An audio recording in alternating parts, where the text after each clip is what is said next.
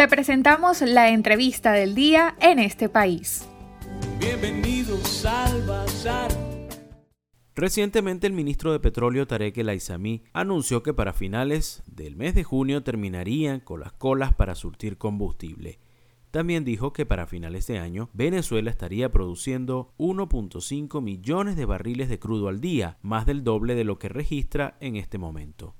A toda la clase trabajadora de la gran PDVSA, llegó la hora de la Venezuela potencia. Contamos contigo, querido compatriota, querido hermano de clase, querido trabajador, querida trabajadora. Vamos a rescatar y a colocar a PDVSA en la vanguardia, en la vanguardia donde siempre ha estado y donde siempre estará. PDVSA, la gran industria, la PDVSA potencia.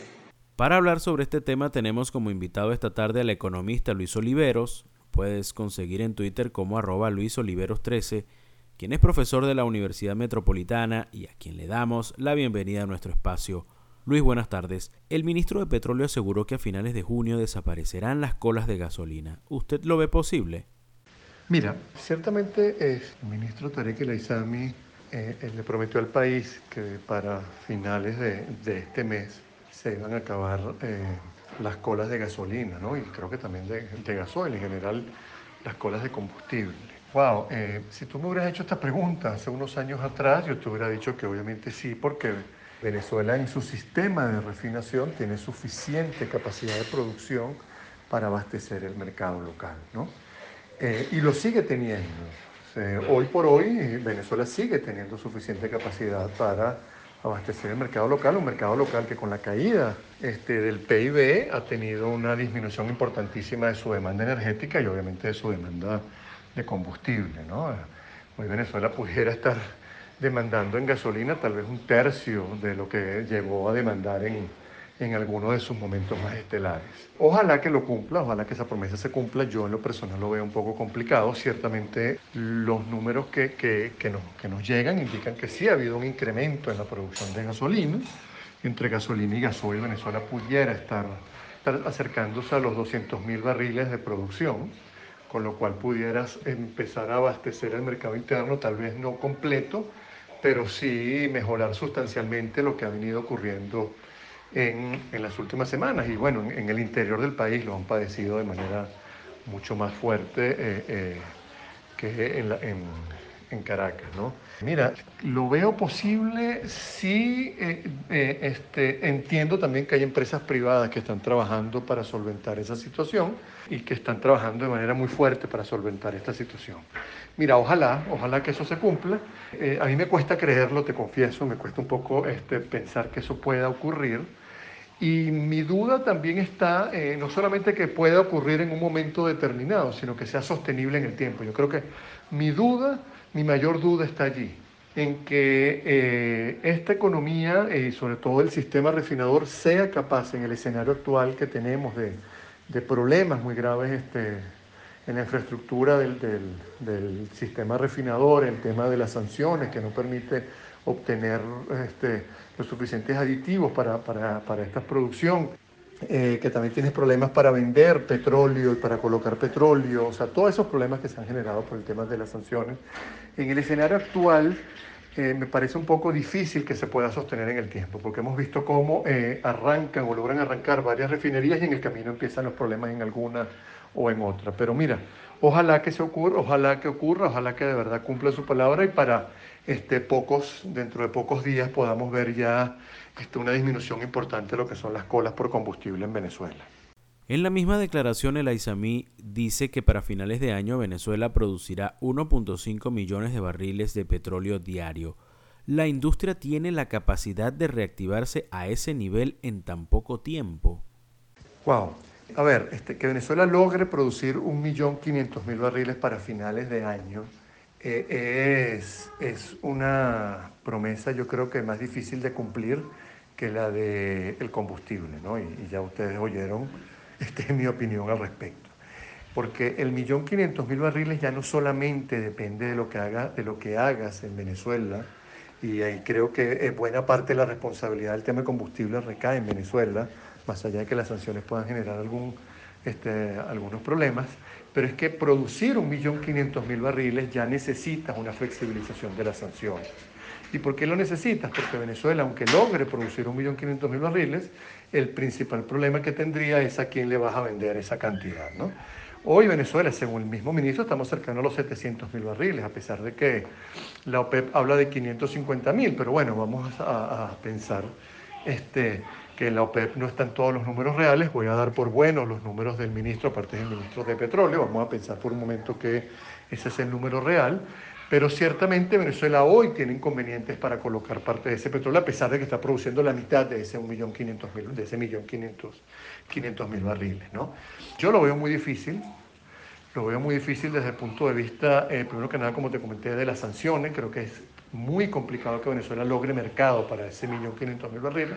Un mercado que casualmente estamos viendo un incremento importante del precio porque hay un incremento también importante en la demanda. las economías están las principales economías del mundo ya se están abriendo, están volviendo a la normalidad, hay una demanda importante de petróleo y la oferta que se había contraído, que había bajado en estos últimos, en estos últimos meses por el tema de la pandemia, no ha podido llevar el ritmo del aumento de la demanda más algunos cambios que están ocurriendo en el mercado. Entonces, mira, para el mercado sería interesante que Venezuela pudiera colocar el doble de lo que está produciendo ahorita.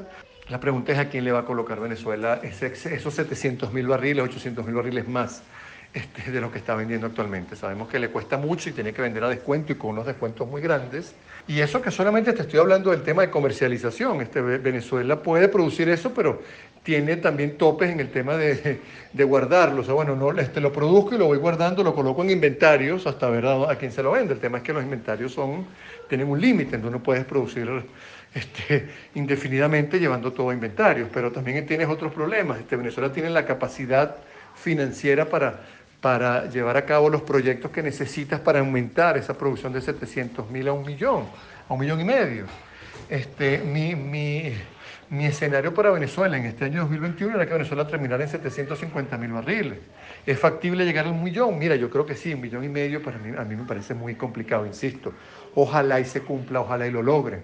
Y solamente hablé de las sanciones y hablé del tema de qué hacer con ese petróleo, a quién vendérselo. No estoy tocando los problemas que tienes de infraestructura, los problemas que tienes logísticos, los problemas que tienes de eh, una, una, industria petrolera que ciertamente ha, habido, ha, padecido un deterioro importante y que PDVSA no tiene el dinero ni tampoco cuenta con los socios suficientes para que aporten el dinero para poder mejorar esa infraestructura petrolera que tiene Venezuela. Les recordamos que estamos conversando esta tarde con el economista y profesor universitario Luis Oliveros. ¿Qué se necesita para que vuelva la inversión extranjera a la industria petrolera, así como anuncia el gobierno que hay interesados hasta en el mismo Estados Unidos? Mira, a ver, eh, cuando hablamos de inversión extranjera en la industria petrolera, ¿no? en la industria petrolera de Venezuela, bueno, primero que nada hay que entender que eh, Venezuela hoy tiene básicamente dos problemas graves para, para atraer inversión extranjera. ¿no? En primer lugar, bueno, eh, Venezuela no ha hecho las cosas bien y no hizo las cosas bien cuando las tuvo que haber hecho en el tema petrolero. Y mucha gente culpa la ley, pero mira, si tú no cumplías la ley, por más mala que sea, obviamente no cumplías la ley, no le generas incentivos ni le generas tranquilidad a un inversionista o a un socio de que se sienta tranquilo en invertir eh, o seguir invirtiendo en Venezuela. ¿no? Y ciertamente PDVSA no fue un buen socio, pero tampoco se, se cumplía la ley. ¿no? Este, PDVSA no colocaba su parte de la plata, eh, la ley después este, no se cumplía, ciertamente había innumerables problemas. Eso en primer lugar. Entonces, ese, esos precedentes hacen que eh, los inversionistas extranjeros lo piensen dos, tres, cuatro y muchas veces antes de pensar en volver a, Venezuela. Ojo, los inversionistas extranjeros saben y conocen la industria petrolera, la conocen muy bien y muchos de ellos comentan que antes de ir a otros países a invertir, prefieren volver a Venezuela, ¿no? Pero tienes problemas de infraestructura, tienes problemas de seguridad, este, no solamente seguridad jurídica, es seguridad personal. Todos sabemos, y es Vox Populi, lo que ocurre en, este, en la faja, los robos que hay en la faja, los problemas de seguridad personal que hay en la faja.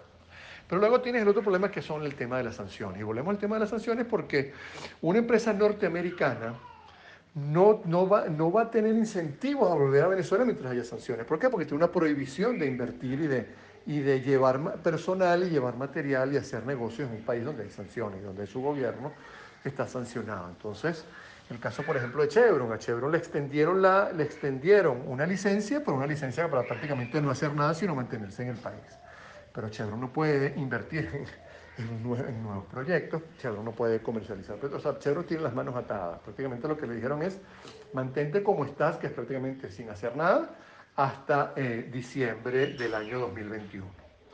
Eh, que haya empresas en el resto del mundo o que haya empresas eh, tal vez en Rusia, en China, en Turquía, que estén dispuestas a venir a Venezuela.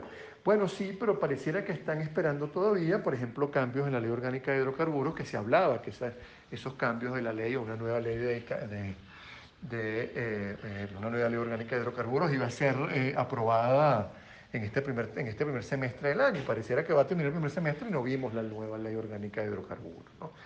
Entonces pareciera que está un poco difícil que vengan eh, inversionistas extranjeros en Venezuela, eh, sobre todo de los Estados Unidos, en el escenario actual, en el marco actual, donde tienes inseguridad jurídica, tienes un gobierno que, que, no genera tanta confianza a pesar de algunas cosas que está tratando de hacer para generar confianza y generar que que vengan inversionistas, pero por otro lado, con el actual régimen de sanciones, es prácticamente imposible que empresas estadounidenses, prácticamente imposible, no es imposible que empresas norteamericanas o empresas europeas puedan, eh, tengan incentivos para venir a Venezuela. Le agradecemos a Luis Oliveros, economista y profesor de la Universidad Metropolitana, por su participación esta tarde.